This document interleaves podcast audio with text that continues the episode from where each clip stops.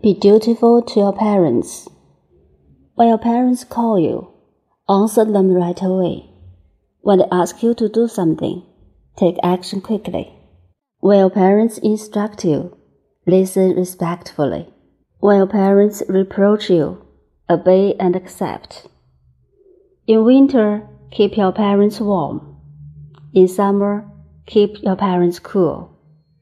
Greet them in the morning to show them that you care. At night, be sure that they rest well. Before going out, tell your parents where you are going. After returning home, let your parents know you are back.